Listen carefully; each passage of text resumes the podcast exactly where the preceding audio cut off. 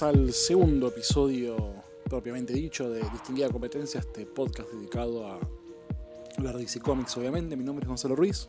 Y yo soy Andrés Acorsi. Y acá estamos, bueno, obviamente si empezamos con Superman, el paso más lógico indicaría seguir con Batman. Porque bueno, son parte de la trinidad o tal vez de los personajes más importantes que tiene, no solo DC Comics, sino bueno. La ficción en general. La historieta, La exactamente. ficción, la ficción. en Todo, general. todo. Eh, bueno, sí, hoy teniendo en cuenta que lo, lo transmedial que se convirtieron estos personajes, sí, la verdad que. Son iconos del siglo XX que siguen bastante vigentes en el XXI. No sabemos hasta cuándo, pero bueno. Sí, yo creo que esto tiene para mucha cuerda. mm, So pena de caer en desgracia algunos personajes. Pero bueno, estamos acá para celular, no para hacer un velorio. Y la historia que elegimos de Batman de hoy, las historias en realidad, eh, están, son importantes porque son. ¿Por qué? Perdón. el- sí, al límite de nuestro periodo, además, del periodo que vamos a cubrir en este Sí. podcast, ¿no? no solo eso, sino que también es el final de Detective Comics pre-New 52. Exactamente. Por eso te digo que estamos al límite, Claro. porque nuestro objeto de estudio llega hasta Flashpoint y esta saga también llega hasta Flashpoint. Ya al, al mes siguiente ya teníamos los números unos de New 52, de Detective y de Batman. Esto transcurre todo en Detective, no en Batman. eh, y eh, corresponde a la época en la que el guionista es nada menos que Scott, Scott Snyder, que en esa época no era tan conocido como es ahora. Era el guionista de American Vampire y había hecho algunas cosas más, pero no era el tipo que estaba de moda, que tenía tres kioscos en Claro. Image y hacía sus historietas por Substack y había destruido todo con Batman y que después había hecho No. esto y lo otro y que con Sean Murphy y que con bla bla bla bla. No, no. O sea, ese Scott Snyder que hoy te lo quieren vender como si fuera Grant Morrison o como si fuera, eh, no sé, el más capo de los capos. Bueno, no era eso eh, Scott Snyder a fines del 2010, cuando se o a mediados de 2010. Enero 2011. No, en 2011 termina la serie, son 11 capítulos. No, arranca en 2011. En enero. En enero, no, en enero en fecha de publicación. Pero ¿cómo haces? ¿Cómo metes 11? Claro, lo que pasa es que el último salió con fecha de publicación de noviembre, pero el reboot fue en septiembre. Ok, tenía mal el dato. Bueno, Bien. esos son los Bueno. típicos problemas que tienen de. Con que todo tiene dos el- fechas. sí, bueno, esto arranca a fines del 2010, se empieza a publicar en el número eh, algo de Detective. Entonces te lo puedo decir porque tengo tu TPB, porque yo no lo tengo en TPB. Número 871. 871 de Son eh, 10 números, pues ya está el 81, que es el final. De hecho, Son 11. claro. 11, perdón. Que aparte es como si vos, digo, el tipo no, no es que lo llamaron porque no lo llamaron, porque había que terminar con el título antes de que empiece un nuevo, un nuevo número uno de Detective Comics. Sí, Eh, más allá que, bueno, obviamente algo bien le fue porque al poco tiempo lo llamaron para hacer el- la, la cabecera de Batman 1. es que, claro, 52. tal cual. El tipo, acá, eh, yo creo que ya con los primeros números de, que hizo en Detective, el tipo demostró que era un excelente guionista para Batman. Y así fue como se ganó el laburo de ser el que reboteara a Batman en New 52. Eh, la serie de Batman en New 52 fue una de las más exitosas de la historia de DC. Fue una de las pocas series que ningún issue bajó de los 100.000 ejemplares vendidos. Ni siquiera el anual bajó de los 100.000 ejemplares vendidos. O sea que, eh, nada, es un, un- un- un hito casi para DC a nivel ventas, por lo menos, esa serie de Batman. Eh, lo cierto es que esta no se parece nada No.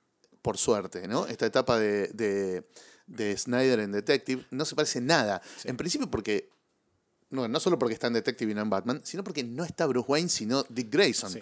¿no? Acá todavía se mantenía esa división de que en la revista de Batman, Batman era Bruce y en la revista de Detective, Batman era Dick. Y en Justice League, Batman era Dick Mm. también. O sea, cuando volvió Bruce de la muerte, se repartieron los títulos con Dick. Para, ¿Por qué? Porque la gente quería que Dick siguiera siendo Sí.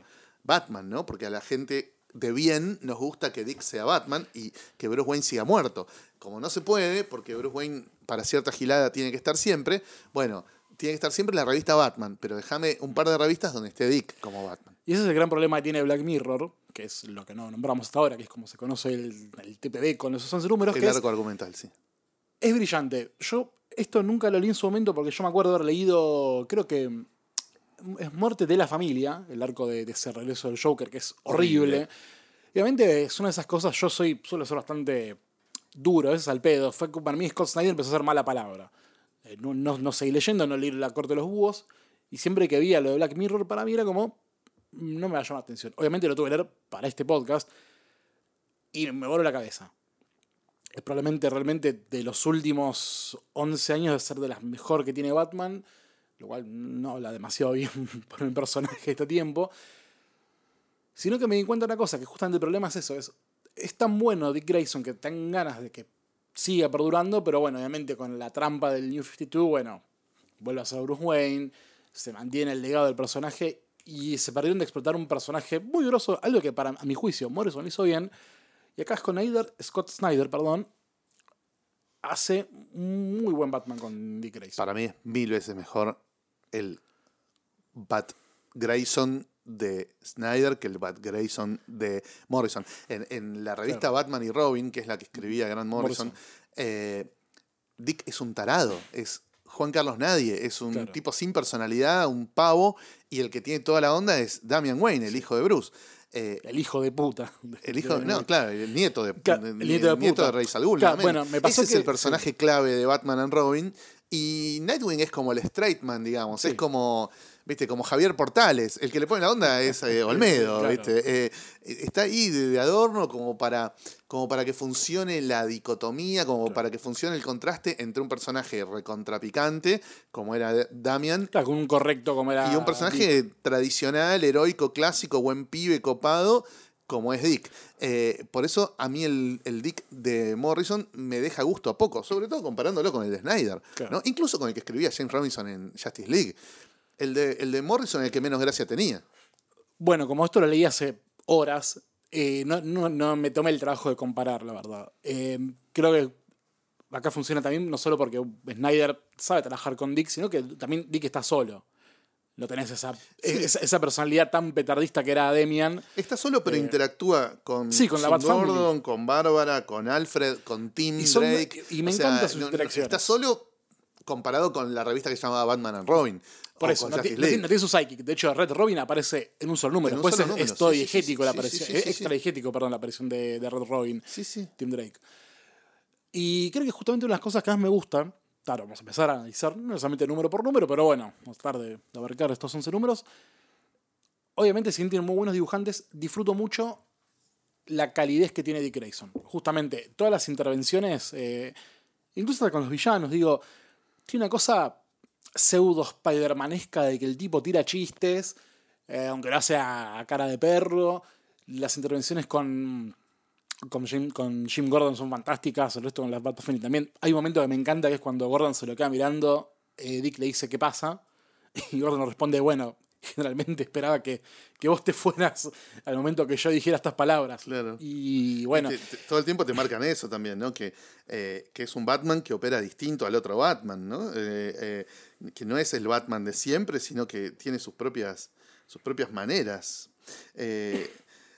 También está muy bueno como mucho de la historia se centra en, en Gordon, ¿no? Sí. Eh, porque, bueno, parte de lo, de lo más importante de la historia tiene que ver con Jim Gordon, con su pasado sobre todo. que eso es muy inteligente a nivel guion. Hay, hay una cosa que lo vamos a ir más adelante, porque bueno, la parte de spoilers no la vamos a tirar ahora a los 8 o 10 minutos, porque sería muy hijo de puta. Si alguno de casualidad no leyó esto, vamos a dejar que tengan un- unos minutos de venta hasta que empecemos a tirar. Pero sí, el nivel de desarrollo de toda la historia me parece fantástico. Scott, Scott Snyder en su momento había dicho que él no era muy fanático de hacer historias largas, eh, que se entrevesaran con crossovers. A él le gustaba hacer historias cortas. Y lo que tiene eh, Black Mirror, que es pseudo tramposo hasta el final, que son arcos de tres números, saguitas de tres números, hasta que, bueno, llega un punto final que me parece fantástico, que lo vamos a decir después, que es cómo todo termina desembocando en un solo canal de una manera bastante brillante. Sí, yo creo que es más que un espejo negro, es un mosaico negro. Porque el chabón te va armando Sí. con pedacitos de historia que vos creés que son autoconclusivas. Se, va armando un mosaico más grande que cuando lo ves de lejos decís, ah, la puta madre, Sí. todo esto encaja y forma una imagen mucho más compleja e interesante de lo que veníamos, de lo que veníamos viendo. Claro. Eh, También yo pienso, perdón, eh, que siento que Scott Snyder tuvo cierto relajo barra libertad porque era sabido que este título tenía las, las, las horas contadas, porque ya un punto en el que. Porque todo el universo de ese Claro, tenía las horas iba, contadas. iba a cambiar y era, bueno, de acá, bueno, vos estás, vos estás a Batman, pero vos haces una historia que empieza de cero, que nada, Detective va a empezar de cero. Entonces siento que hay cierta libertad y creo que eso también hace que la historia sea fresca. Es que esto es parte de lo que venimos diciendo desde que empezamos a presentar este podcast, ¿no? Que DC estos años experimentó un montón y dio eso que vos decís, sensación de libertad y de frescura a autores consagrados y no consagrados y con los personajes de chapa y los de no chapa, ¿entendés? Entonces, eh, está buenísimo que pase eso y que te sor- Yo me imagino la, la gente que lo habrá leído esto mes momento. a mes Claro. issue a issue, se deben haber vuelto locos, caminaban por las paredes de la emoción. Yo lo leí todo junto en un TP y me dejó en terapia intensiva. Digo, la puta madre, no me imaginé que esto iba a estar tan bueno. Pasó Eh, lo mismo, pasó lo mismo, sí. Yo lo compré básicamente porque estaba Dick en vez de Bruce y por los dibujantes, pero Scott Snyder para mí era un guionista de vértigo, ¿entendés? No lo asociaba con una historia recontrapulenta de Batman. Eh, así que, nada, fue una, una grata sorpresa y eso que decías vos, libertad y frescura, do- dos cosas que le faltan en general al mainstream yankee, acá lo tenés y nada menos que en un título como Detective Comics, Sí. que es de los más tradicionales. Eh, Hay que es jugársela, claro. Súper festejable, súper festejable. Eh, y esto de que hoy ya no existe, que es lo de poder planear a largo plazo, ¿no? Acá, en esta construcción mosaico, vos te das cuenta que el tipo pudo planificar a largo plazo, que le dijeron, tenés 11 números, pero bueno, 11 números es mucho más de lo que tiene cualquier guionista hoy que entra a una serie, donde normalmente tienen que hacer arcos de 4 o 5 episodios Sí, para hacer un TPB. para hacer un TPB y ya está. Y, y si la revista no vende fortuna, te sacan y viene otro o la cierran directamente. Entonces, me parece que Snyder se da ese lujo de decir, bueno, está bien, yo te voy a hacer 11 issues de 22 páginas. Pero en realidad en su cabeza estaba pensando en una graphic novel de 300 Sí, sí. páginas, boludo, que es lo que es este libro cuando lo lees así en libro. Una maxi serie, digamos. claro. Muy buena, la verdad que es muy buena. Y cuando te va cayendo la ficha de que cada cosa de lo que sucede en cada arquito en realidad está todo conectado con todo lo otro, con momentos en los que el plot central pasa por atrás, por los costados, por los rinconcitos, dices, ah, bueno, esto está muy bien escrito. Sí, Eh, aparte me gusta mucho cómo cambia, digo, para acercarnos un poco al, al, al spoilerama, cómo cambia el enfoque, porque hay números que están protagonizados por Batman y otros que directamente protagonista Jim Gordon. Sí. Que como dijiste vos, es a casi incluso en medio para debatirlo, es el verdadero protagonista de, este- de esta saga. Es el personaje más importante, claramente, Sí. que le pasan las cosas más jodidas del, del- Sí. del- de la saga. Eh, que eso también le da un halo de inteligencia que sí, se permite leer como esta mm, graphic novel, mal que me pese, eh, genera una, una, volviendo a esta idea de, soltura y libertad, justamente eso, la historia, si bien es recontra tensa, yo la pasé como, el culo leyéndolo en muchos momentos, permite un relajo que en momento, no sé, Batman se permite hacer otra cosa, estar en otro caso, en lo que sea. De repente la historia pasa por el eje de otro de una manera muy orgánica también, que insisto, desemboca en los últimos dos números que de repente es eso, es eso que parecía nada, arquito, tres números de golpe, se, se convierte en una macrohistoria bastante compleja con que una cosa que me, me gustó mucho, que es ah, hay una ausencia hasta el final que aparece el Joker de personajes importantes. De villanos no, clásicos, no hay claro. villanos clásicos, no, no está la Rock Gallery en su máximo esplendor. Está el Joker y que esto me gusta, y sí, perdón por el spoiler tan temprano, es casi que no pincha ni corta el Joker. No es lo fundamental, No, no es claramente. lo fundamental. O sea, pasa lo mismo de siempre. El Joker lo, lo van a trasladar a algún lado. El tipo logra romper la cabeza al tipo que tiene a su captor. custodia, Siempre son los Eh, inútiles de mierda. Se escapa, pero cuando lo van a agarrar al Joker es. Yo no tuve nada que ver. Y es fantástico cuando en un momento te das cuenta que es verdad. Efectivamente, el Joker se escapó porque obviamente quiere, quiere ser libre. Pero no estaba detrás del entramado gigante que en un momento me estaba pasando eso. Cuando lo ves, incluso en la tapa, que es una gran tapa de- del Joker, decís, la puta madre, todo pasa por el Joker. No. No, se lo limpian en pocas páginas y es como. Qué bueno, qué bueno, estoy leyendo la undécima historia, la enésima historia del Joker contra Batman haciendo un cataclismo total. No, me parece muy inteligente y también me sigue dando mucha lástima que todo lo que haya hecho Snyder en Batman sea bastante choto. Sí, Pues, la verdad me que dan esto ganas de seguir leyendo no te daba más. en lo más mínimo a suponer que cuando le dieran la serie principal de Batman iba a ser tan chota. Eh, Bueno, pero creo que el problema también es que él hizo muchos títulos en ese momento, ¿no? Y puede ser, sí. No, no, no, soy, no soy un exégeta de Snyder como para saber Y su en carrera. el momento del reboot, él siguió con American Vampire en Vertigo y en DC tenía Swamp Thing y Batman. Hmm. No sé si, no sé si mucho no más. Y creo que The Wake ya estaba saliendo en ese momento. Que es una de esas de ciencia ficción que había hecho con, con, Scott, con Sean Murphy. Eh, bueno, no es tu tema. Scott No, Snyder, te llevaste no. Snyder a marzo. Eh, Eh, pero ahora, ahora, después de leído esto, tengo ganas de Bueno. recuperar en junio. Eh, a ver si apruebo un par de materias de Snyder. A mí, ¿sabes qué es lo que no me gusta de Black Mirror? Lo único que no me gusta es que se nota que muchas de las peleas son al pedo. ¿Entendés? Hay peleas porque es un cómic de superhéroes y cada 20 páginas se tienen que cagar a trompadas con alguien. Las reglas del mainstream. Bastante se las con el resto de la historia. Sí, pero eso, le sobran peleas. Si yo fuera el coordinador de esta saga, de este libro, que no me acuerdo quién era, era Matt Idelson, ¿era? Eh, no sé quién era el, el, el- el- A ver, el editor de... No, Mike Martz. Eh, si yo hubiese sido Mike Martz, te hago esto mismo con 80 o 90 páginas menos sin esas peleas ridículas que no llevan a nada. No hay tantas, ¿eh? no son todo el tiempo.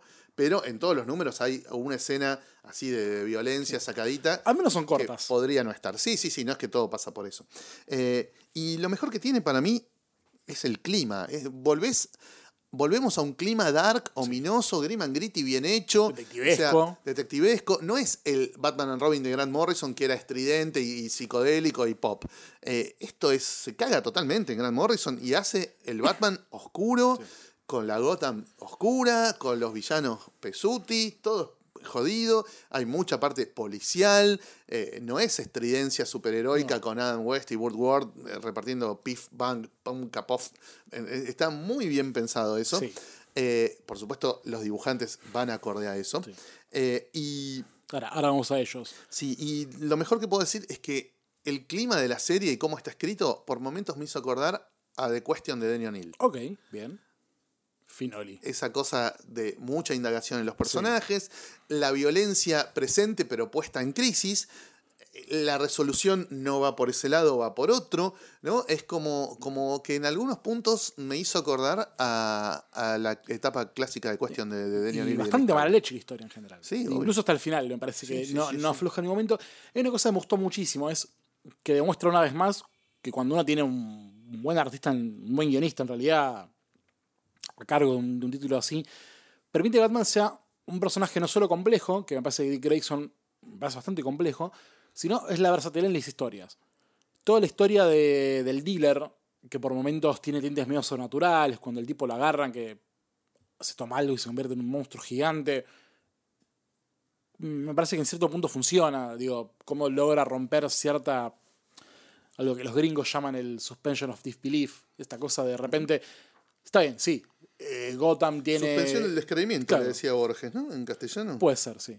Siempre me, me gusta mucho en castellano, aunque, no sé, en inglés suena más complicado. Suspensión del descreimiento. Pero hay, hay esa cosa que de golpe, eh, si bien Batman tiene ese tinte entre muchas comillas realista, yo una cosa que discuto mucho, Batman para mí no parece un superhéroe realista, pero capaz no le funciona en sus cánones meterle monstruos y todo esto, y de repente que aparezca una suerte de mutante gigante que lo ataca, que se convierte en una- un murciélago gigante, Sí, eh, le funciona bastante bien, eh, te deja medio como descolgado también, pero termina funcionando. Eh, no quiero decir que esta es una historia de terror, pero tiene sus momentos bastante Sí, tiene tri- momentos thrillerescos bastante oscuros, que las sí, pasas como el orto. Sí, sí, bastante oscuros en ese sentido. Y ahí creo que también funciona justamente ya para pasar a la, a la pata artística. Los dibujantes, que también en cierta forma a mí mm, me generó algo en contra.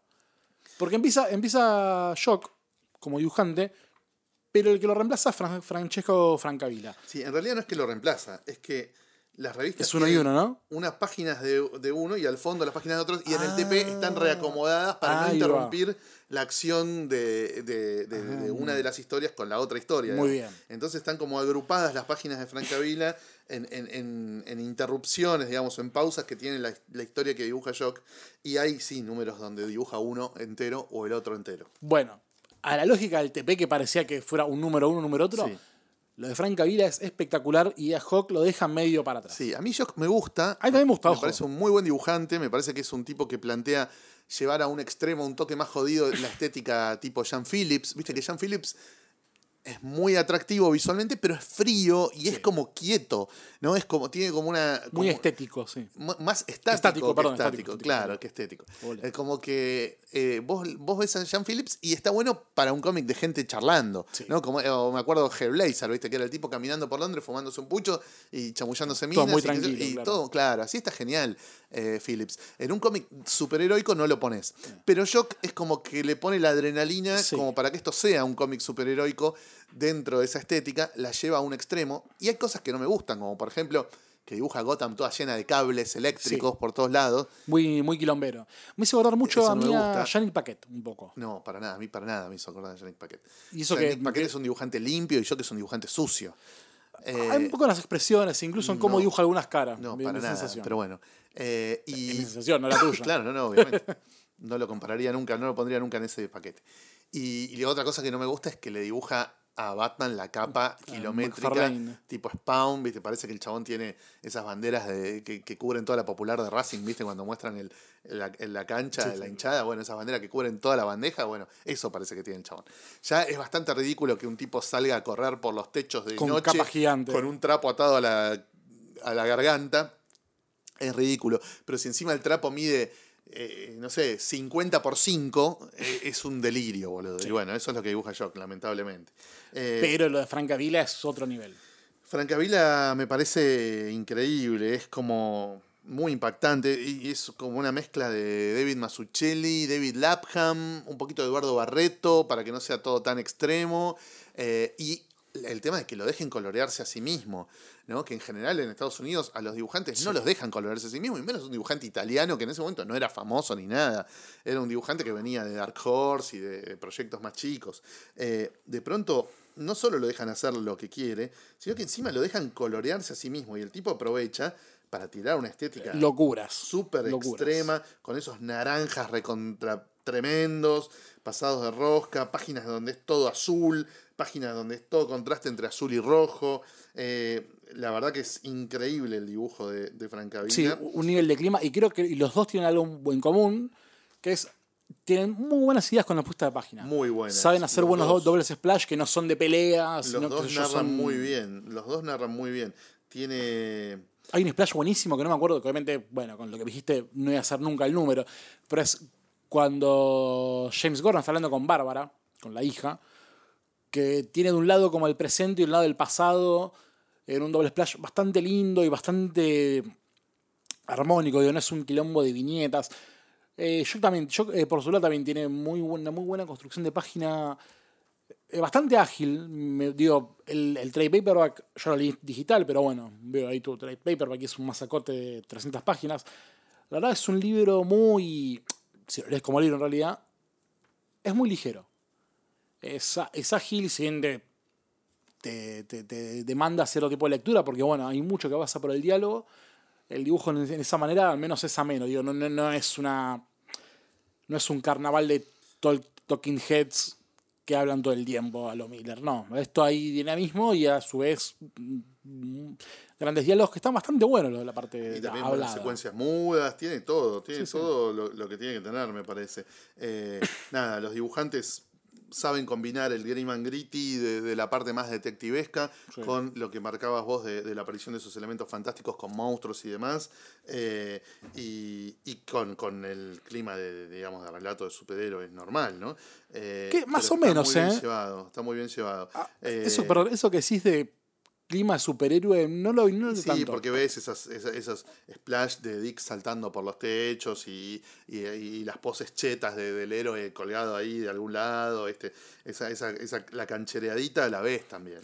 Eh, Sí, pero no la El peligro extremo cuando está el chabón colgado y se le viene el tiburón gigante. ¿viste? Esas son cosas bien de, de cómic de superhéroes. Esta, este splash, mira, con, Eh, con de- la batilancha. de la batilancha yendo a buscar a uno de los medio villanos, el sí, sí. río Gotham con, con, con esa punta increíble. O sea, tiene cosas muy de narrativa superheroica, pero también tiene otros climas y otros tiempos y otras, otros modos de mostrar y de contar. Tiene unos flashbacks preciosos, sobre todo la parte que dibuja Francavila.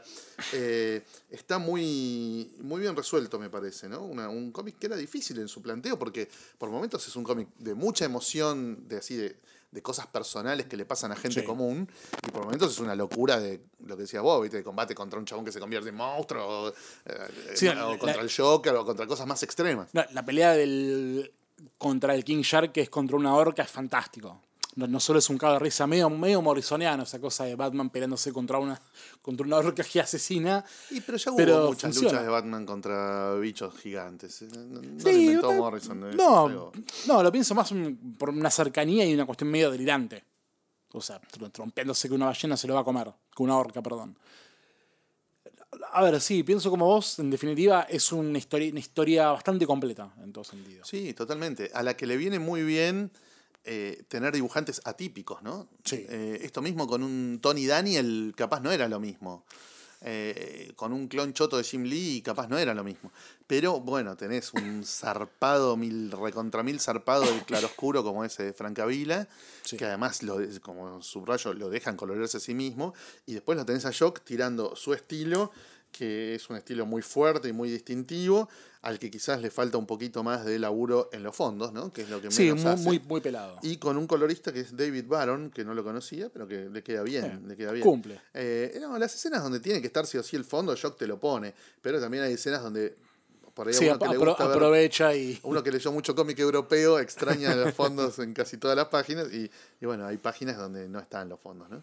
Eh, pero me parece que narrativamente está muy bien, las sorpresas, cómo va hil- hilvanando, cómo tiene esos truquitos de, de que ciertas viñetas sean eco de cosas que ya Sí. pasaron antes, ¿no? Y que, que- que hay como una rima entre ciertas viñetas de ciertos capítulos y ciertas viñetas de otros, ¿no? Donde, digamos, lo que diría Terry Groenstein de la solidaridad icónica de las viñetas dentro de la página, no es solo dentro de la página, sino del cómic en Está general. el- Porque hay cosas que van, te van retrotrayendo, te van haciendo referencias o guiños a cosas que ya sucedieron en páginas anteriores. Sí, el eh, ahí viene todo el tiempo el cómic. Y creo que ya está, dimos como 25 minutos de venta a la gente como para empezar a, a contar ya con cierto lujo de detalles. No todo. ¿Vos querés que yo cuente que el malo es un hijo de Jim Gordon? Eh, te, te iba a empezar a preguntar porque yo soy muy fan de Batman, pero esto no quiere decir que me leí todo Batman. Entonces me sorprendió un poco esa cosa de. eh, bueno, sí, Andrés, no me dio tiempo a dar un respiro, pero bueno, sí. El malo es eh, Jim Gordon Jr. Que ahí me pregunta es, ¿en qué momento fue que le hicieron malo? Porque cuando hablan... Acá. Nunca, nunca había Ah, aparecido. nunca. Ah, mira. Es un personaje que, o sea... O sea, parecía de pibito nada más, eh, muy sí, pocas veces. Muy pocas veces en, en Batman y One, y sí. así, tipo... Era un personaje olvidado. Claro, pero es- por la forma en la que al principio de la historia que Dick y Gordon hablan, suena como que toda la vida fue un problemático. Que a ver, a efecto de la historia funciona, pero yo pensaba que había cierta continuidad al respecto. Mira, si hubo un desarrollo posterior a esas mínimas menciones que, que hizo Claro, Frank no las sabemos. One, no las conozco. Ok. Por ahí gente que leyó más Batman que yo te dice, no, boludo, el número 832 de, Claro. de- de- de la saga de no sé qué. Pero para mí, que no te digo que soy neófito de Batman, pero tampoco me leí No, todo, no, claro, yo, estamos igual. para bien. mí fue una sorpresa como Snyder recupera un personaje apenas esbozado y le da un desarrollo espectacular y Claro. lógico, ¿no? Eh, y, y- y fuerte en el sentido de que cualquier cosa que, hasta- que haga este, este personaje, buena, mala, más o menos, se redima o no se redima, porque tampoco lo podemos contar, eh, va a ser muy fuerte para dos personajes fundamentales como Sí. son Jim Gordon y, Y Bárbara. Bárbara. Entonces, eh, es, eh, está muy bien buscado por dónde sacudir el status quo de estos personajes, ¿no? Ahora, ¿por qué, ¿por qué decís que es lógico? ¿Qué cosa? Dije que- hablando recién de, de la villanía de Jim Gordon Jr. dijiste que era lógico. y porque siempre te lo presentaron como un personaje oscuro, ausente, y que si vos tenés que buscar por dónde entrarle a, a Gordon y a Bárbara, ese es un muy buen lugar por dónde entrarle. ¿Qué va a hacer? ¿Dejar de nuevo paralítico a alguno de los Claro. dos? O sea, ya lo hicieron. Eh, entonces, me parece que es un buen lugar por donde entrarle. Sí. Para sumarle drama familiar, tragedia, vueltas del destino que no sabes para dónde van a terminar, y además el tema de cuál había sido el, el- el- el- tema, valga la redundancia, fundamental de estos últimos años de Batman. Que le había aparecido un hijo a Batman, Mm. que era un caos incontrolable, y Batman y Dick, de alguna manera, lo logran encarrilar. Bueno, acá le pasa lo mismo a Gordon, Claro. pero sale todo para otro lado. Sí, sí. ¿Entendés? Eso estuvo muy bien para mí. Eh, o sea, el hecho de. Por eso también puede ser que se llame Black Mirror, ¿no? Porque te ponen en espejo lo que le pasó a Claro. Batman con lo que le pasó a Gordon. Claro, esta es la, la otra cara de la moneda que es es como si vos, una cara completamente pesimista donde sali- salió todo mal. ¿Qué es lo que te está diciendo? Es lo que me gustó mucho de Black Mirror. Es, después de la sorpresa de Jim Gordon como un psicópata, que incluso él mismo se presenta como un psicópata, vos pensás hasta dónde puede llegar esto, porque obviamente te das cuenta que la historia va a seguir en cierta manera por Jim Gordon Jr. Y funciona. Eh, me, me gusta cómo está desarrollado, que bueno, va un poco a ese carril que, que contaba en un momento cuando Jim Gordon se revela como el villano supremo, definitivo, que el tipo dice, no, yo estuve ahí cuando pasó tal cosa, con esto y lo otro, y decís, está perfecto, tiene sentido. Es un injerto de retrocontinuidad, Sí, sí. pero bien hecho. Bien hecho. O sea, Lo- es que algo muy difícil. Sí, yo, no, yo igual quiero eh, hacer una apología del retroinjerto de continuidad. Hoy se puso de moda calificar de eh, abortos inmundos de la, de la narrativa cualquier injerto de retrocontinuidad. Pero no es así, muchachos. Hay injertos de retrocontinuidad Que funcionan. que funcionan y que están buenísimos y que demuestran niveles de creatividad increíbles y que solo grosos guionistas pueden hacer. Eh, no sé, pienso en el Capitán América suplente de los 50, cómo fue explicado. Bueno, cosas que son injertos retroactivos de continuidad que recontra mil funcionan. Entonces, eh, no es que todo es una garcha cuando hay un injerto de, retrocontinuidad. Acá, un personaje prácticamente olvidado, al que hacía décadas que nadie veía ni, ni oía hablar, de pronto le dan carnadura, jugando a que siempre estuvo, pero nunca lo viste. Y me parece que re garpa. Igual, ojo, Snyder hace una cosa muy inteligente que aprovecha, tiene 11 números para contar una historia, en realidad 9, porque los últimos dos son donde se revela que sí, el tipo era efectivamente un hijo de puta irredimible. El tipo te cuenta cosas de la infancia donde él se veía que era un pequeño Daniel terrible con un, con un chumbo cargado. Era, era un jodido de pibito. Y está, en ese sentido, eh, no sé si considerarlo retrocontinuidad, pero funciona. Porque te están dando pistas que el tipo, sí, se quiere reformular, pero en realidad era bastante hijo de puta y no parece haber cambiado su opinión. Que bueno, efectivamente termina yéndose ese desenlace. Igual de eso te enterás cuando vas leyendo la historia. Cuando Sí, claro. te reintroducen al personaje, la sensación es, ah, bueno, mirá lo que me está sacando de la galera. Claro. Algo que nadie tenía en el radar. ¿no? Porque todo el mundo, de tanto leer eh, Batgirl eh, o de tanto leer a- a el vínculo entre Gordon y Bárbara, te olvidás que Bárbara Es la segunda. no es exactamente, claro, la primera hija de Gordon, sino que es una hija que ellos adoptan eh, y qué sé yo, y, y va Claro. por otro lado. Y bueno, eh, nada, en el medio está este personaje que estaba entre los pliegues de las historias, se había perdido o lo habían olvidado. No, bueno, hay que tener en cuenta que es la I- es, la I- es el hijo de Jim con Bárbara la mujer, madre, claro. que es la mujer que Miller aparta al final del año 1, que empieza a ser eh, Sarah Essen, la mujer oficial de, de Gordon. Exactamente, ahí empieza el noviazgo de Gordon con Sarah Essen, que termina con la muerte de Sarah a manos del Joker, si no me equivoco. Mm. No me acuerdo. Creo que sí. En, en el final de No Man's Land muere, ¿no?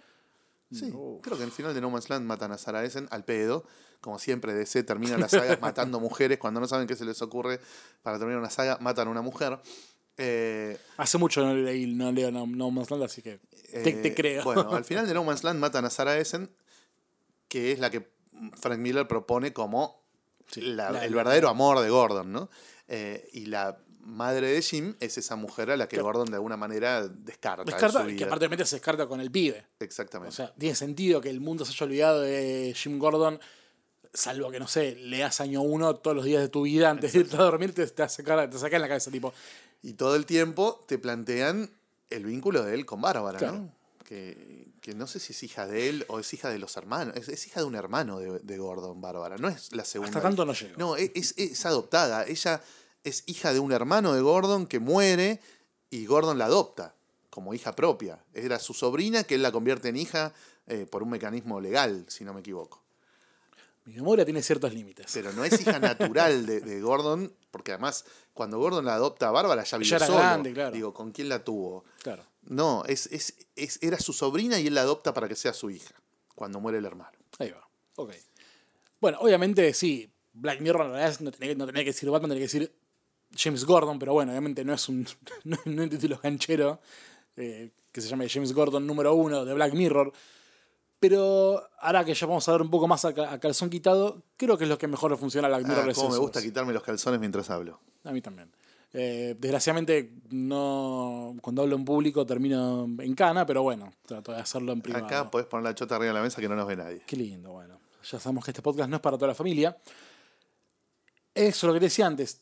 Se me hizo muy disfrutable que medio libro, ponele, un poco más, un poco menos, sea una historia de James Gordon que transcurre obviamente en Gotham. Porque si bien tiene ese comienzo de la, historia de- del dealer, que me pareció fantástica, el hecho de un, un tipo completamente misterioso que vende artefactos de los villanos, ni hablar del hecho significativo, que yo pensé que iba a ser importante, pero medio que pasó sin pena ni gloria, que es cuando el dealer ofrece la, la barra con la que mató el Joker al segundo Robin, que me acabo de olvidar el nombre ahora, Jason Todd.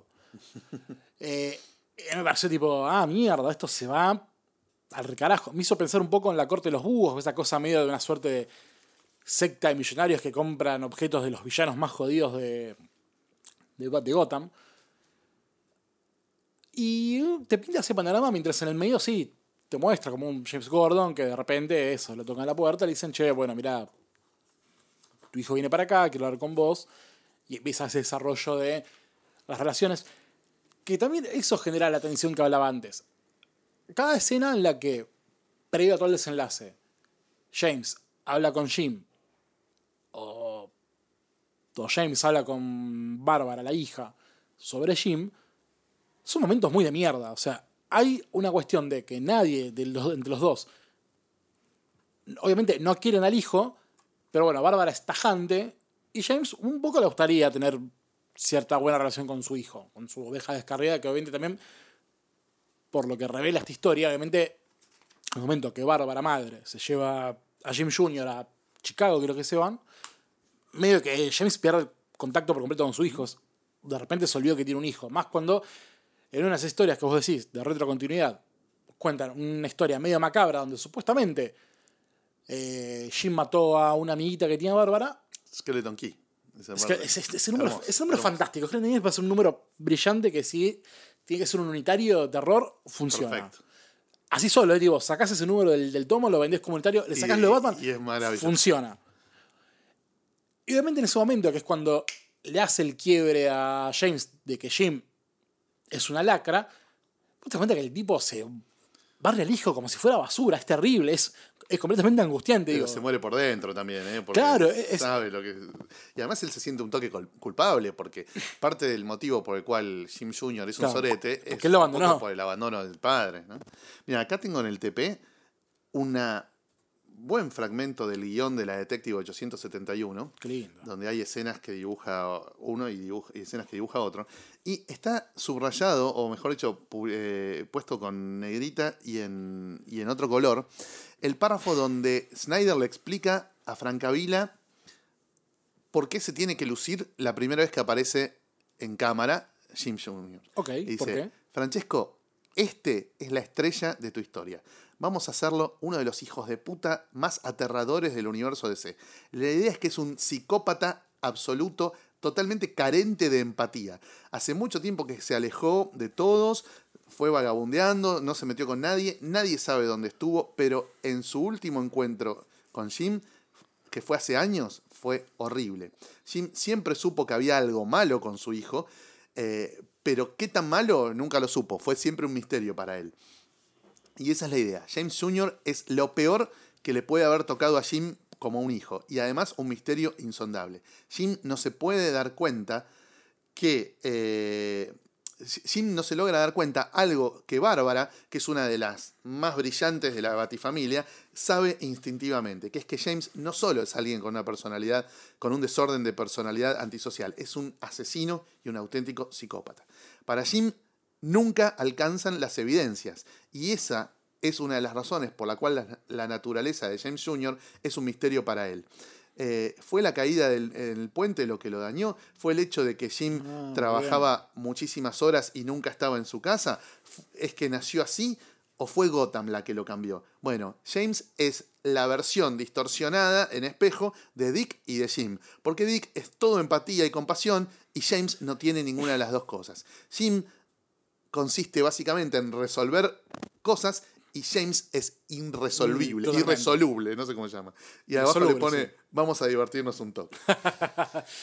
Funciona porque, bueno, ha- hay un momento que es fantástico, que es que en la pelea final. Ya dijiste la palabra fantástico como seis veces y en la Y- historieta todo es fantástico porque no es un documental, es fantasía. Entonces no caracteriza a un elemento de un cómic llamarlo fantástico porque todo en el cómic es fantástico. Búscate otra palabra, la concha de tu madre. Bueno, dejando de lado Tortiva, me parece increíble, ¿te gusta? Sí. Que rompe pelotas. Me, me voy a olvidar después esta palabra, igual voy a decir fantástico seguramente, porque no, no, no retengo rápidamente. Solamente retengo Este Eh, cómic de los Orines. cuatro fantásticos es fantástico, sí, boludo. Por eso se llama Fantastic Four, porque es todo fantástico. Claro, eso es un problema de redundancia que tendré que corregir. Bueno. Lo otro no. Lo que me parece increíble es, hay un momento de la pelea final donde justamente eh, Jim Jr. señala a Dick que le dice, vos sos el, el más débil de Gotham. Y tiene lógica lo que dice, porque sí, Gotham, que también viene a la postre de una charla que tiene Jim con, con varios, un momento que a Bárbara, la ex mujer, la atacan, que es, ¿el problema será la gente de Gotham o es la ciudad en sí el problema? Y Él- él habla muchos guionistas juegan a que la ciudad en sí es un problema, ¿no? Que A parece fantástico. La ciudad, Eh, sí, me parece, claro, obviamente me, fantástico. me parece tenebroso. Me parece Claro. una, una cuestión de película de terror. Y de golpe, en esa lógica de una Gotham eh, Maligna, antagonista, claro. tiene sentido que un tipo que es lo más buena leche del mundo, como Dick, sea la- un inútil. Pero bueno, es también la inutilidad, entre muchas comillas, que tiene Dick al ser empático, que es una palabra que también se usa mucho en este trade paperback, en, este- en esta historia, que es la empatía lo que le permite ser un mejor Batman incluso, mejor que, que Bruce, que es algo que se lo dice James, se lo dice Bárbara, se lo dice Red Robin, Sí, claro. Tim, que es... Vos tenés algo de corazón, algo que Bruce obviamente perdió el momento que lo, que lo los viejos. Vos no estás acá para demostrar lo poronga que sos tampoco, No, no. ¿entendés? Estás para Darle darle, un una mano a los demás. Claro. Batman, ya, eh, Bruce Wayne, ya llega un momento que está ahí para demostrar lo poronga que es. ¿Entendés? Cómo el chabón sin superpoderes puede estar al nivel de los héroes más grosos y resolver todo de taquito. Bueno, no. Dick no está ahí al nivel de los héroes más grosos, lo sabe, a pesar de que es un tipo súper profesional, porque entrenó junto con Batman desde los 9 o 10 años para ser un hiper capo. Y también yo creo que Dick está vacunado contra la maldad inherente a Gotham, ¿no? Sí. Porque no nos olvidemos que, primero, él creció en un circo, que no Sí. estaba todo el tiempo en la misma ciudad, sino que giraba por todo Estados Unidos. Y después, ni bien pudo, se fue de Gotham a estudiar a Nueva York. Y ahí se incorporó a los Teen Titans, fue el jefe de los Teen Titans. Y, y- y después se fue a Bloodhaven. Y, y el tipo vuelve a Gotham medio cuando no le queda otra, cuando se tiene que poner la 16 porque sale el 10 que es. Bruce, entra él de suplente y ahí vuelve a Gotham. Y ahí te cuenta cómo el tipo comprende a Gotham desde otra mirada, desde otra óptica y desde otra vivencia. Y él también sabe que nunca, es, nunca llega para quedarse. Siempre es- vuelve. Él es el suplente. Él Claro. es, eh, no sé, es eh, Eric Lamela, no es Messi, ¿entendés? Es, un, es, es un muy buen 10, pero si Cuando está Messi no va a jugar Claro, de 10, va a no- no jugar... lo toca siempre, claro. Eh, entonces, me parece que también Dick es eso, es un personaje de Gotham, pero vacunado Sí. contra la malicia inherente a la ciudad, ¿entendés? Como que la puede vivir de otra manera, porque no está tan enchastrado en ese lodo No, no. por haber podido salir de Gotham y haber sido grosso fuera de Gotham. Porque el tipo, bueno, viste, en algún punto, tanto hinchar las pelotas con Bloodhaven para que todos los meses hubiese un crimen que resolviera Dick en Bloodhaven, Bloodhaven de a poco la fueron haciendo una Gotham de la B, ¿no? Eh, un arsenal, eh, viste, si Gotham es independiente, bueno, esto era arsenal. Eh, pero De Boca Unidos, de Boca Juniors. Claro, una cosa así medio verga, ¿viste? Un, un Gotham de clase B.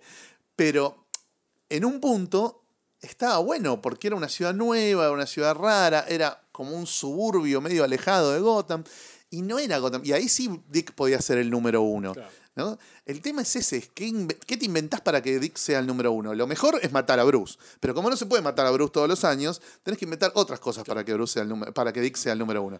Que sea recontra poronga a los Titans, que sea Nightwing en vez de, en vez de Mm, Batman o de Robin. Que, bueno, y, esta es otra de las cosas que funciona bien, ¿no? Es- esto, esto que veíamos como el tipo en su contrapunto con los otros héroes de Gotham y con el propio Gordon funciona de distinta manera y todos lo quieren más. Y todo el mundo se siente más a gusto trabajando en equipo con un personaje que está creado para trabajar en equipo. Sí. Porque está pensado como no protagonista, sino como jugador de equipo. Es, es lógico, y es lo que laburó durante muchos años Marv Wolfman en todas las veces que escribió a, a Dick en los Titans, en las series de Batman, en la serie de Nightwing.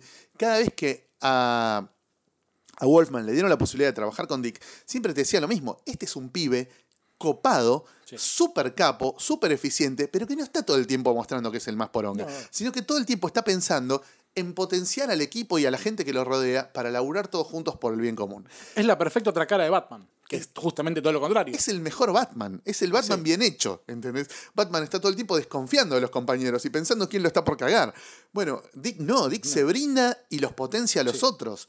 Es un personaje mucho más rico, me parece, para, para esto, ¿no? Para el rol de superhéroe eh, de- urbano. Mm, No para lo que convirtieron a Batman, que es como el, el comodín todoterreno que hoy te resuelve un caso en el espacio, espacio, claro. y mañana otro en Atlantis y pasado otro en un mundo micromolecular de, de Atom, ¿viste? Bueno. Sí, aparte es como decía antes, digo, acá se nota mucho la onda que tiene Dick con todos, porque termina figurando eso, esa cosa de.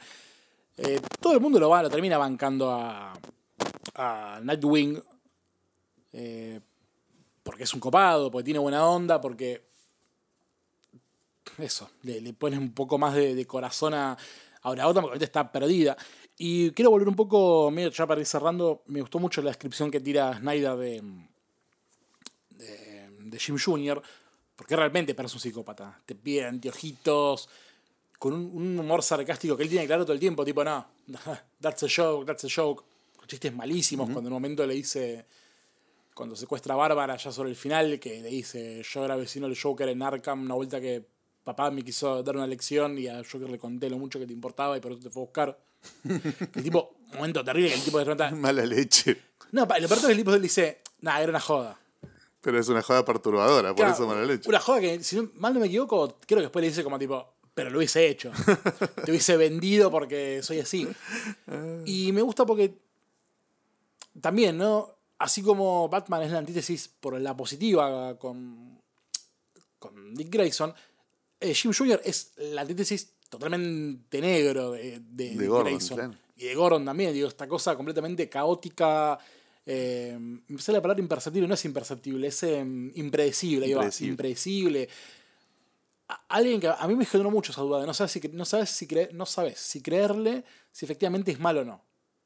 Mm. Hay pistas, pero no terminas de entender realmente cómo es el juego y creo que ahí lo ayuda, con el laburo de Snyder por otro lado, esa cosa de eh, Gordon dándole un voto de confianza, en definitiva. Que después, desgraciadamente, bueno, Bárbara tiene la razón. Y porque yo creo que no debe haber nada más choto para un padre Sí, que hacerse que cargo tu de, hijo, que claro. su- de que tu hijo es un villano hijo de mil puta, ¿entendés? Que es un, un sorete y que fracasaste como padre porque el pibe que debió haber sido, no te digo otro cana ejemplar de Gotham, pero por lo menos una buena persona, es un sorete. Entonces, vos lo vivís como un fracaso personal y como que le hiciste un daño a la sociedad en cierto punto, porque soltaste al mundo una criatura que está para hacer el mal. Y para un padre eso debe ser horrible. Yo me imagino, tu papá se debe querer matar. Eh, sí. eh, entonces, viste, para Gordon se tiene que refugiar en alguna esperanza de que no es tan así. Y eso es lo que decís vos, ¿viste? Es, es- es lo que subrayabas recién vos. Esa, ese proceso interno por el cual James padre se, se niega a, Claro. a- a realmente que le caiga la ficha de que su hijo es un sorete. Eh, es muy interesante. eh, psicológicamente está muy bien trabajado y le da un, un tinte dramático a la historia muy por encima de los chip thrills de a qué villano perseguimos en estas páginas, contra quién nos cagamos a tiros o trompadas. Eh, y también quiero destacar una última cosa, que es que me gusta mucho cómo Snyder labura a Harvey Bullock, que es Sí. un personaje al que muchos guionistas han olvidado a veces, ¿viste? Como, a veces es re importante y a veces como que no le dan pelota. Pero es un personaje que se complementa muy bien con Gordon eh, y que en esta saga está muy bien laburado. Es algo que algunos gringos dicen que es eh, old fashioned. Claro. La, la primera página, no me acuerdo qué número, que el tipo está solo escuchando una radio AM diciendo. Antonio eh, Carrizo escucha. Claro. Esta generación nueva de, de, de Yuta no me entiende, Claro. yo soy así, que no me gusta de joda. Brillante, sí. Cuando tiene que salir de, de backup de Gordon también funciona. Y hay un número que me gustó mucho, aparte del de la llave, que creo, creo que es el mismo número, el que sigue, que es cuando, entre comillas, se resuelve el caso de esa piba que había desaparecido, que resulta ser un villano que no, tiene un nombre, me lo olvidé, pero el caso lo, lo llaman como el caso de Peter Pan. Era un tipo que secuestraba y mutilaba a nenes. Un villano de Gotham, que también medio de retrocontinuidad, una, historia que es solo Gordon, que es fantástica por otro lado. Que también medio te sirve como para. Obviamente es una historia medio pivotal para que explicarte, o para generarte la duda, mejor dicho, si efectivamente Jim Jr. o no es un hijo de puta. Brillante. Eh, no voy a decir mucho más, pero hay algo ahí que eso, me da mucha lástima al terminar este número, esta, este libro, que aparte el final es Desgarrador. es agarrador porque lo más agarrador de todo es que sabes que obviamente no hay eh, un Detective Comics número 882. El número que sigue, el número uno. Ya tipo, ¿qué pasó con este cliffhanger que mete? Nada. Chupala. New 52. Nada, nada. No hay secuelas de esto. Claro, no Nadie se nada. hace cargo de qué No, pasó no, no, esto. no, y es Ni siquiera, terrible. Ni siquiera está muy claro si en la continuidad del New 52 Dick fue Batman. O capaz que fue 10 minutos. eh, Y no importó, Y no claro. importó, claro. Eh, nada, este The Black Mirror para mí honestamente fue una sorpresa porque lo leí para este podcast. Sí, para mí también. Eh, y lo que más tristeza me da en realidad es que no voy a hacer, no voy a, no voy a poder decir eso de, uh, bueno, qué bueno que tengo 800 números editados por, escritos por Scott Knight, pero son todos una mierda. Pero bueno, quedan unos 11 números mm, más que brillantes y aparte es un placer, esto ya excede al fanatismo por Batman, lo que sea, es un placer ver un cómic bien escrito y bien dibujado. Totalmente. Creo que no falla en ningún aspecto de lo que hace una historieta. Creo que no había leído una mejor saga en Detective desde la época de Greg Rucka en Detective, de la que ya vamos a hablar en algún otro podcast. Y esto me gustó más, digo, sin ir en detrimento de Rucka, que me parece un monstruo. eh, y ya haremos varios podcasts eh, cantándole loas a- a- a- al pelado. Pero también, ¿cuánto hay acá? Hay como casi 10 años de diferencia, ¿no? Entre Ruka y Coso. Ruka es 2000. y Rucka se debe ir en el tres. 2005. Ah, no, no, no, estuvo no, varios años. Pensé que era más atrás. Tuvo como cuatro años Ruka en Mirá, mirá, Detective. mirá. Eh, así que sí, después de, de Ruka yo creo que nunca volvió Detective a un nivel comparable con esto y esto me parece superior. Eh, así que está para, sin duda, entre las grandes etapas de Detective, al nivel de lo de Alan Grant y Bray Fogel, o al nivel de, de las grandes, de las grandes eh, etapas de, de Detective. Y bueno, y para los que nos gusta Dick como Batman, obviamente es fundamental, ¿no? Sí. 11 números que nada, están en un precioso, precioso TPB. Creo que lo editó OVNI en Argentina. Estoy casi Ah, seguro. qué buena, qué buena pregunta. Me parece que no. Yo creo pero que sí, ¿eh? no te- tendrían que hacerlo porque ellos están sacando justamente todo el Batman de Snyder en New 52. Yo estoy casi seguro que lo sacó OVNI en Argentina. Si es así, buenísimo. Si no, sí, creo que lo sacó SC. Creo que fue, seguro, fue medio lo obviamente. primero que editaron junto con Planeta. Tipo, ahí, mientras Planeta perdió los derechos y los, los agarró SC, hubo una edición, creo que partida en dos. Creo que la, la primera parte está editada por Planeta y la segunda por uh, SC. Ah, mirá vos, qué bizarro. Que, bueno, igual. Obviamente SC, que tiene ya DC hace como 10 años, bueno, Sí. ya editó obviamente su, su edición total. Pero bueno, si efectivamente O'Neill lo editó, buenísimo. Eh, para la, que él... la verdad no te lo quiero discutir. Si querés lo buscamos. No, no, no. Pero me parece que OVNI lo editó. Bueno. Si no, bueno, insisto, la va a tener que editar porque. Y si no, muchachos, hinchenle las bolas a OVNI para que publique esto porque es un titulazo. 11 Eh, números fantásticos, insisto. Sí, Maravillosos. maravillosos. hermosos. Espectaculares. Eh, y me parece que, de hecho, si se publica en Argentina y aún no se hizo, digamos, va a vender muy bien. Eh, Es una de- cosa que debería ser. la hinchada te lo va a comprar. Ya sea el que te lo compra como adjunto, digamos, como complemento al Batman de Snyder, que acá se publicó completo, Sí. O el que te lo compra por curiosidad de, ah, mirá, había Snyder en Detective antes de Snyder en Batman, antes del cambio de continuidad. Claro. Eh, y además, bueno, los dibujantes, ¿no? Snyder en Batman no tuvo nunca ni a Frank Avila ni a Shock. Tuvo a Tony Daniel, esos muertos, Greg Capulo, que a mí mucho no me gusta. Eh, Le, le pone un poco más de onda a los 90, pero Sí. sí, no, no es. No es ni Francavilla ni Shock. No. O sea que, listo. Eh, bueno, me parece que de acá al fin del podcast no nos vamos a volver a encontrar con ninguno de estos tres autores. Ni con Mm, no, Snyder, ni con que ni no. Shock. Estoy casi seguro, Seguro que no. Eh, así que bueno, este fue el paso de estos tres grosos por distinguida competencia volumen 2. Que si entre 52 números solamente aparecen acá, cumplieron. Igual ya se llevaron. Hiperdignidad, sí, se el oro. Los Ya se llevaron el oro, ya están en el podio de los grandes autores de Batman, sin duda, gracias a Black Mirror. Obviamente nos metimos con dos de los personajes clásicos. Pero dentro de 15 días o no, vamos a jugar con algo completamente Más distinto, raro, más raro. más raro. Ya, Vámonos un poco ya empezamos a meternos con el- fango de esto. No te digo el fondo del tacho porque estamos eligiendo todas obras que nos gustan mucho. Pero personajes no Sí, de primera línea. fondo de tacho, y capaz vamos. no de segunda tampoco. Personajes de, de esos que tienen menos fan que la leucemia. Eh, Yo creo que la generación perfil va a ser fa- fan de uno de los personajes del bueno, episodio que viene. Ojalá.